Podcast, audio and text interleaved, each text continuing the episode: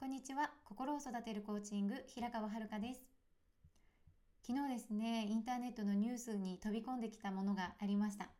それは、円安の影響から輸入肉の仕入れ値が高くなっているということです。最大5割増しで、それはゴールデンウィーク明けまで続くというふうに記載がありました。食べ盛りの子供たちがいる我が家では、日に日にお肉を食べる量も増えてきておりまして、一瞬でなくなっています。で、お買い物の際もですね、合計金額がアップしていっているのが、子供の食事量が増えているからなんだなっていう認識もあったんですけれども、食品ですとか、物の価格高騰も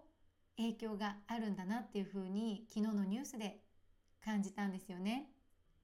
皆さんはこのような食費ですとか物の価格高騰に対してどのように考えておられますか？私自身はこの価格高騰があの行われている今の社会でこう自分たちの働き方に対しても何か見直しをしていく必要があるんだなっていうふうに感じていた時期があったんですね。それがこう私が本格的に行動に変わったのが2人目が生まれたちょうど2年前でした。で正直変えたい気持ちっていうのはあるんですけれども何をしたらいいのかわからない自分に何ができるのかわからないそのようにこう思っていたんですよね。そんな心境の中で自分の働き方を選択していくのは子育てをする私にとってはすごくリスクに感じていましたただ生活の不安があったのも事実なんです。物価が上がり続ける現実に生活水準をこのまま保とうとするとそれは5年後10年後生活水準が落ちているっていうことになってしまいます。だからこそ価格高騰に動じない生き抜く力を得るために今大事な家族との時間の一部を自分のスキルアップに当てたい。自分の自己投資が家族に影響するからこそ慎重に考えていた時期でした。実際にもう一つデータを調べてみたんですけれども中四国この地方で全体の平均年収っていうのは377万円。男性の平均年収は411万円。それに対して女性の平均年収は318万円というふうに統計が出ていました。これはその他の地方の平均年収も10万円台に差があるぐらいで同じぐらいでした。そしてもう一つポイントとしてお伝えしておきたいのはこれはあくまでも平均であって私たちが想像している以上に自分で稼がれている女性がいるっていうのも事実としてあります。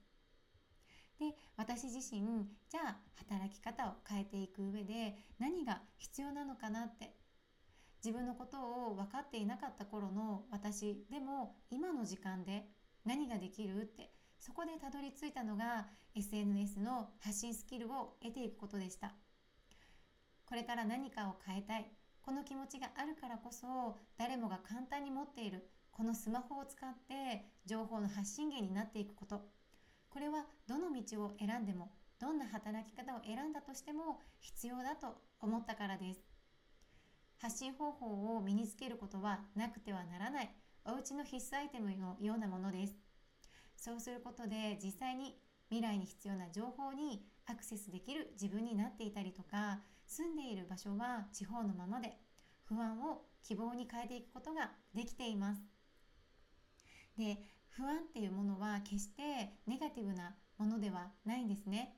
ネガティブに感じてしまうことっていうのもあると思うんですけれどもそのように感じている自分自身を受け止めてあげることでじゃあその不安を解決していくためにどうしたらいいっていうふうに解決するための行動力が上がっていきます。その結果未来に希望が持てるっていう風に不安から希望に変えていくことっていうのは必ずできます。私自身がこのようにやってきてよかったなって思うことはここでも皆さんとどんどん共有していきたいと思っております。インスタグラムでまずは発信を形にしたい。そう思っていらっしゃる方は私と一緒に発信スキルを磨いていくことから始めていきましょう。今日の内容はいかがでしたか？田舎暮らしのまま始められるキャリアの作り方。